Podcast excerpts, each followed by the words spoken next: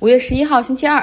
今天先来说一个让美国的 policy makers，就是那些政策制定者，还有经济学家很困扰的问题。就是我们都在知道，疫情在美国已经开始控制的不错了，有越来越多的人接种疫苗，社会全面重启指日可待。按照逻辑来说，每个月新增的就业也应该是一个上升的过程，因为你看旅游业在恢复，对吧？餐厅的允许就餐的人数也在增加。结果四月份的就业统计数据出来，让人大跌眼镜，仅仅新增了二十六万点六个工作岗位，远远低于预期。那失业率还比之前一个月上升了一点点，那目前是百分之六点一。看就业数据呢，就业增加的是酒店业和餐饮业，那下降的呢是超市所雇佣的员工。那也有道理哈，如果大家都经常出去吃饭的话，就不会频繁自己在家做饭，那也就不用经常去超市。制造业减少了一点八万个岗位。但这和需求没有关系。美国制造业的工会表示说，岗位的削减大部分出现在汽车行业，削减产能不是因为需求，而是因为供应链，因为芯片供应不上，所以他们也是被迫的关闭一些产线。就这份比较难看的就业数据呢，经济学家来看，就是说，在经济学家理性分析，就是认为是这个。你看，一个经济哈，它陷入到了这种 coma，就是这种昏迷状态，是很容易的。但是你想把它就像人哈，你从昏迷状态想把它唤醒，都是需要时间。但是在共和党的政客看来呢，原因很简单，就是你现在所给的失业福利太好了，人们都懒得找工作。从 COVID-19 之后呢，联邦政府在原来各州失业保险的基础上，追加给每一个人每周三百美元的补贴。那这个完全是联邦政府出钱，就是地方的州政府一分钱也不用给。但是蒙大拿州、南卡罗来纳州、阿肯色这些保守州所提出，就是他们将在六月末砍掉所有联邦的支持，也就是联邦政府你要给钱给我们州的这些失业者，不好意思。我们从州的层面就给你拒绝了，因为我们不养懒人。南卡罗来纳州的州长说，失业补贴已经从短期的对 COVID-19 失业人群的这种补助，演变成为了一个长期的危险的福利陷阱。我们可不想让人在家躺着看电视，而不是去找工作。那共和党人所控制的这些州，他们经常是在福利上面有一些奇思妙想。比如说，当时奥巴马医保法案的时候，就是要使用联邦政府的钱来帮助各州，然后一些中低收入家庭去提供医保的覆盖。但是像德州这样的有一票红色州，他们就坚持不要联邦政府这个钱，甚至还起诉联邦政府说：“谁要你帮我？这些穷人如果要搞医保的话，他们必须自己靠努力去赚取。”而不是要等着联邦政府来帮助，这就是他们的思维，就是总是认为只要提供福利，人就会变懒。但实际上，一些最基本的福利，你会给这个一个人提供尊严，哈，也会让一时失去工作的人很容易能够重新站起来。其实，特朗普在美国大受欢迎之后，共和党也意识到了自己的选民 base 其实发生了变化，可以是以这种白人蓝领工人为主。那甚至有几个共和党的议员也承诺说，未来我们不要再做大商业的党派了，而是要代表劳动阶级。但是现在看起来，他们说的和他们做的完全不一样。那说回到为什么经济在恢复？你看美国的 GDP 的增长基本上已经快恢复到疫情之前了，但为什么就业就没有迅速恢复呢？啊，当然，首先一方面我们知道 GDP 中的很多，它不只是制造业和服务业，对吧？它还有金融业和科技业，这些行业是完全没有受到 COVID-19 的打击，而且因为可能这种都远程在家办公，所以很多科技公司他们的业绩增长还很快。那至于一些。工薪阶层呢，就业数量为什么没有迅速恢复？首先，一个很大的原因就是还是因为疫情。现在很多地方的学校和幼儿园并没有恢复，说一周可以五天来上课。呃，很多学校还是搞那种隔天上学，然后控制这个人数。一个家庭里面，这个父母他可能有一方就没有办法重新去找工作。那另外还有一种情况呢，就是很多人当时他被解雇都是临时性的，然后而且雇主承诺说，当一旦这个恢复重新营业的时候，将把他们雇回去，会恢复过去的这种福利待遇等等。所以这有一部分人还在等待自己的这个企业重新开业。黑客袭击是二十一世纪里面企业可能会面临的越来越大的外部风险。那像美国现在最大的石油管线公司 Colonial Pipeline 这家公司就遭遇到了东欧哈，也许是俄罗斯的黑客组织叫 Dark Side 攻击。窃走了他们大概一百 GB 的数据，并且要求 Colonial Pipeline 这家公司来交付赎金。Colonial Pipeline 它没有透露这个网络攻击到底有多严重哈，只是说这个管线运输的这个系统，他们这些黑客并没有进入，但是应该还是很严重，因为这个公司已经关闭了它管线的所有的运营。那这家 Colonial Pipeline 公司呢？它主要是运营的网络是位于美国的东海岸和一些中部州，总共掌握着那边百分之四十五的管道运输。炼化好的石油呢，大部分是通过管道来进行长距离的运输，到了一些地方之后，再从管线进行货车的分发。那现在呢，这个管线停运了，也导致燃油运输必须要重新靠路上的卡车。美国政府也临时允许十七个州增加临时上路的这个卡车来运输燃油。那 Colonial Pipeline 这家公司目前正在和执法部门、网络安全专家以及美国能源部合作，试图去重新恢复运营。哈。然后说到底为什么会被攻击？猜测就是因为大家都是远程上班，所以员工在家这个上公司的系统的时候，可能被这个黑客侵入。侵入的黑客组织 DarkSide，他们也是说啊，我们虽然侵入的是你们这个燃油管道公司，但我们并没有任何的政治目的，我们也不会借此去进行一些恐怖袭击。我们呢只想要钱，只要你们这家公司付款的话，我们会立刻把数据归还，而且从你们公司的系统内撤。出黑客攻击哈和网络安全真的是对很多企业来说都是巨大的挑战。他们总是说嘛，你防守的这一方永远不知道攻击那一方有多厉害。所以很多我知道很多大的公司，他们除了自己的这种网络安全团队之外，他们也会在外部雇一些外部的安全团队，然后不停的帮助这种就是查缺补漏和进行模拟，然后发现网络中的漏洞。昨天我们讲了巴勒斯坦和以色列的紧张局势。那么东耶路撒冷的巴勒斯坦人他们抗议哈，就遭到了以色列警察的压制，现在导致受伤的人数已经超过了三百三十人。那么在加沙那边，哈马斯。我们之前说过，哈马斯它还是属于一个被认为的是一个恐怖组织哈。他一向觉得这个巴勒斯坦解放组织就是巴解，也就是巴勒斯坦所谓合法政权吧，已经是被腐化了，然后软弱无能，只能靠这个国际社会去协调，等着谈判去解决问题。那哈马斯他们一向认为说，想要真正解决问题，想要真正建国，我们只有靠武力和以色列对着干。所以在昨天呢，哈马斯对以色列发起了报复，哈，然后发射了四十五枚火箭弹到以色列这边。但你也懂的，就是虽然说这个加沙地带和以色列的这个区域离得很近，但是因为以色列有强大的空中拦截，再加上哈马斯的这种武力也很有限，哈，基本上是毫无威胁。大部分是被空中拦截了，也有一些是落到了无人区。那么顶多呢是。以色列的部分区域响起了空袭警报，然后人们要进一下防空洞而已。那对此呢，以色列是毫不犹豫，立刻进行了回击。他们对加沙地带发起了攻击，最终造成二十巴勒斯坦人丧生，其中包括九名儿童，另外还有六十五人受伤。国际社会表示很关注、很震惊，希望以色列可以克制，但没有什么实质性的施压哈。我最近一段时间在看 HBO 的一个剧哈，叫《我们的男孩》（Our Boys）。如果大家有。愿意对这种巴以问题感兴趣的话，也可以找出来看一下。这个是按照真实的事件改编，改编自二零一四年的时候，当时有哈马斯的成员，他掳走了三个犹太男孩，然后把残忍的把他们杀害了。然后又有几个犹太的极右的青年，就抓了一个巴勒斯坦的少年，才十六岁，然后残忍的把他杀死，就活活的烧死了他。所以你在那个时候，你就意识到说，哦。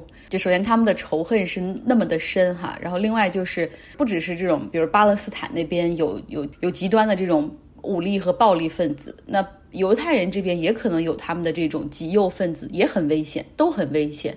剧中的这个以色列的国家安全部门，然后最一开始发现有一个巴勒斯坦的男孩被掳走，然后残忍的杀死，然后他们。Cross finger 就是祈祷哈，只希望说这是巴勒斯坦人自己做的，而不要是犹太人做的，否则这个事情就更麻烦了。然后甚至有一些人的这种 mentality 就认为说犹太人不可能是凶手，犹太人不可能发动恐怖袭击，因为我们一直都是受害者。巴拉巴拉，这是一个很有意思的剧哈，大家可以看一下。但是它的这个节奏、氛围以及整个情绪会是那种很阴暗吧？我我看的那几天情绪都比较低落。好，继续来说芝加哥。昨天我们讲了哈，芝加哥那种看起来很枯燥，但是实际上经济性上以及建造效率上都很高的 Black Box 式的高层建筑设计理念，它源于芝加哥。那很多城市都在忙着复制这样的高层建筑理念，忙着建哈这些摩天大楼的时候，芝加哥的设计师们却在创新，让钢筋混凝土变得有流线型和自然更好的结合。比如说，在他们市中心有一个一个 Mariana City 的双塔，怎么说呢？就像两根玉米棒子一样，哈，就插在这个市中心。这个建筑的外观真的就像两根玉米一样伫立在那儿，外观非常的圆润，没有任何的棱角。你能看到的地方全都是圆的。呃，一栋呢是写字楼，另外一栋呢是住宅，每一栋大概都有六十四层左右，每一栋的下面都是停车场。如果你想看的话，可以来微信公号张浩同学有照片可以看哈。这个停车场呢又是露天的，总给人一种感觉停不好就会从大楼里跌落的感觉。确实有几个好莱坞电影也是这么演的。这栋大楼停车场它都是 valet parking，就是你给钥匙，然后别人有帮你趴车哈，然后到时候你要出来的时候，他们再帮你去拿。那停车场的上面是商场、餐厅、电影院、保龄球馆、滑冰场、健身房等等。而再往上有四十层的公寓是住的哈，那他们有开间一室一厅、两室一厅，是是当年哈响当当的芝加哥的高级住宅。它的设计师呢是伯兰特·戈德堡，他想的是啊，这两栋建筑的概念是那种城中城，就 city in the city。回到这里，你就不需要再走出公寓大楼，就能够享受到芝加哥的一切。你看，你可以在这儿吃饭，然后娱乐、见朋友、游泳、健身。它的这种设计理念也被认为是高端的高层住宅的一个鼻祖。那这种圆形塔楼的设计还有一个好处，就是保持相对的隐私。像在这个高空到自己的阳台上俯瞰整个城市的时候，不用担心邻居会看到你哈。像我们的高层住宅基本上是全封闭的，窗户也一般无法打开，可能是为了各种各样的安全考虑。但是这栋大厦的阳台就全部都是开放式的，就是大家来看这个照片，你就会发现这个建筑真的很新颖。然后我还想，大概可能是近些年才建起来的吧。后来一查，不对，它是一九六八年的时候就竣工了，投入使用。那这种流线型的设计的大楼也越来越多的出现在芝加哥的河畔。再隆重的介绍一位女设计师给大家，她叫 Jenny Gung。她呢更多的是考虑水的元素，因为芝加哥有密西根湖，也有芝加哥河，她把水的这种波浪融入到设计的美学中。像二零零九年竣工的 Aqua Tower 也是一个综合体哈，有酒店、住宅，总共八十二层。你看这个图片，也可以来张浩同学上来看，就像一个巨型的水的雕塑伫立在芝加哥的河畔一样。阳台有不同的形状和大小来反映这种波浪感。那这位女设计师 Jenny Gung，她呢是很好的将自然和当地的环境结合起来，她的设计也非常的受欢迎哈。她在芝加哥还有一个设计叫 Vista Tower，是三栋体积不同、高度不同、相互连接的曲线型的建筑。我的词穷哈，就永远表达不出来它到底长什么样子。大家也可以来看图片。那它呢，因为坐落在密西根湖的附近。所以风又很大嘛，那你如何降低大风对这种高层建筑的这种摇摆的影响？跟之前讲的那栋楼一样哈，这楼体里大概有四十万吨的这种六个水箱来抵消风的作用。另外，他还做了一个创新，就是把顶层附近的就是八十多层有两层楼合二为一，做成了一个 open floor。什么叫 open floor？就是的外墙上面是没有窗户的，所以你远看的感觉就是施工并没有完成。八十多层那儿，你看怎么还还没窗户呢？但是实际上它的作用就是 open floor，让风可以从中间穿过，减小对楼体的摆动。说来这个想法你觉得好简单，我也可以这样想。但是实际上他们的选择的高度，怎么样的去设计和连接，都是通过风洞实验来实现的。所以也很有意思哈。我今天也也放了一些这个 Jenny Gang 非常非常火的一个设计师，我也放了一个他的官方网站在微信公号上面，大家可以看一下他的设计。现在是不论是在旧金山、在纽约、在洛杉矶、在甚至在欧洲都很受欢迎。好，节目的最后继续来听 Robert 讲霍布斯鲍姆。霍布斯鲍姆，昨天我们知道他出生在埃及的一个犹太家庭，后来举家搬到了维也纳，之后是柏林，感受到了当地强烈的反犹情绪之后，他又出走英国，哈，在那儿读书，后来工作。他是著名的左派的历史学家。那么今天就继续跟着 Robert 走进他的主要的这个著作，哈，年代四部曲。革命时代是霍布斯鲍姆四卷现代史的第一卷。以法国大革命和英国工业革命为开头，这两个革命引发了人类有史以来最伟大的变革。对霍布斯鲍姆来说，这场双重革命揭示了现代性的两种不同取向。首先，人们寻求通过协调一致的行动来改变世界；其次是发生了巧合的和间接的转型，但这种转型是通过商人的选择发生的。他们唯一的信条就是。在最便宜的市场上买东西，在最贵的市场上不受限制的卖东西，这就是现代性的主要特征：政治和经济。霍布斯鲍姆先谈的是工业革命，因为资本主义工业化为随后的政治事件奠定了基础。随着资本主义力量的积聚，他有可能把政治行动者推到幕后。在某种程度上，他似乎已经取得了胜利。霍布斯鲍姆写道。过去的神灵和国王在现在的商人和蒸汽机面前无能为力。改变世界的是商人和企业家，而不是政治家或将军。同时，霍布斯鲍姆还在提醒我们：工业资本主义不是凭空出现的，它的来源离不开政治。使英国实现工业化的不是企业家的聪明才智或发明家的技术诀窍，毕竟当时法国的技术更先进。在英国，最重要的是治国之道。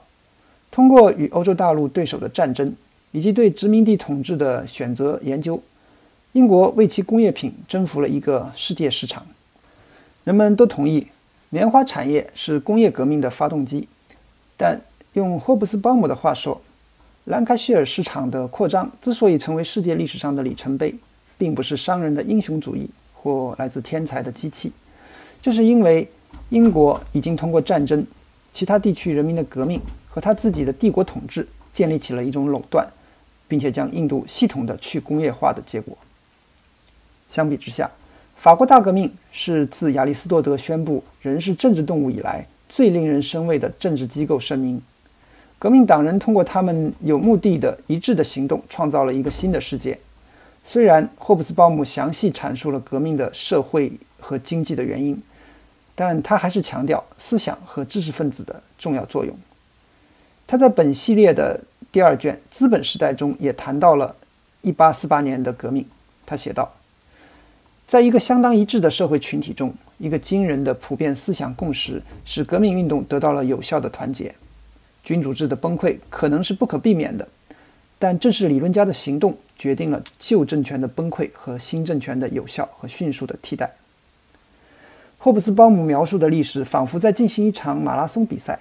双重革命是发令枪，有两个参赛选手，一个打着市场的旗号，遵循自然的规律；第二个打着政治的旗号，通过理性和言论制定法律。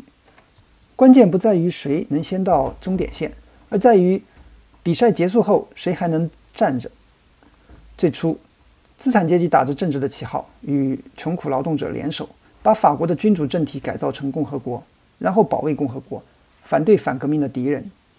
霍布斯鲍姆写道：“他的成就是超人的。即使在拿破仑统治时期，资产阶级也愿意利用战争、法律和国家机器等政治手段来废除封建主义，并且被革命的精神冲昏了头脑。”霍布斯鲍姆认为，革命和战争是解放法国和部分欧洲农民的决定性因素，不是因为任何经济上的强迫。但那是资产阶级最后一次这么做。一八三零年之后，工人阶级的解放开始成为政治和革命活动中不可回避的话题。这导致资产阶级即使会牺牲掉自己的利益，也不愿意去进行更多的政治努力。资本时代于一八四八年开启，那时资产阶级开始彻底的非政治化。他曾经投机革命，现在则把秩序和稳定看作资本主义扩张的前提。经济给资产阶级创造了一些伟大的机会：工业家修建铁路、疏浚运河、铺设海底电报电缆，他们把世界变成了一个整体。但他们的野心有一个缺陷，对他们来说，历史和利润是一回事。创造历史有风险，盈利活动则不能接受这些风险。霍布斯鲍姆在谈到资产阶级时说：“这是他们的时代，但他们不是他的主角。”因此，无论是政党大规模罢工还是革命，政治的旗帜都被工人阶级所接过。霍布斯鲍姆作品的一个一贯的主题，不仅在这四卷书中，而且在他的许多论文中，都是把工人阶级作为政治行动者，而不是社会经济范畴来关注。霍布斯鲍姆写道：“工人阶级生来就有一切与之相反的东西。”他指出，1848年革命失败之后，新无产阶级运动的领导人被关进监狱、流放，有时甚至被遗忘，有时甚至三者皆有。好，非常感谢 Robert，我们明天继续来听，希望大家有一个愉快的周二。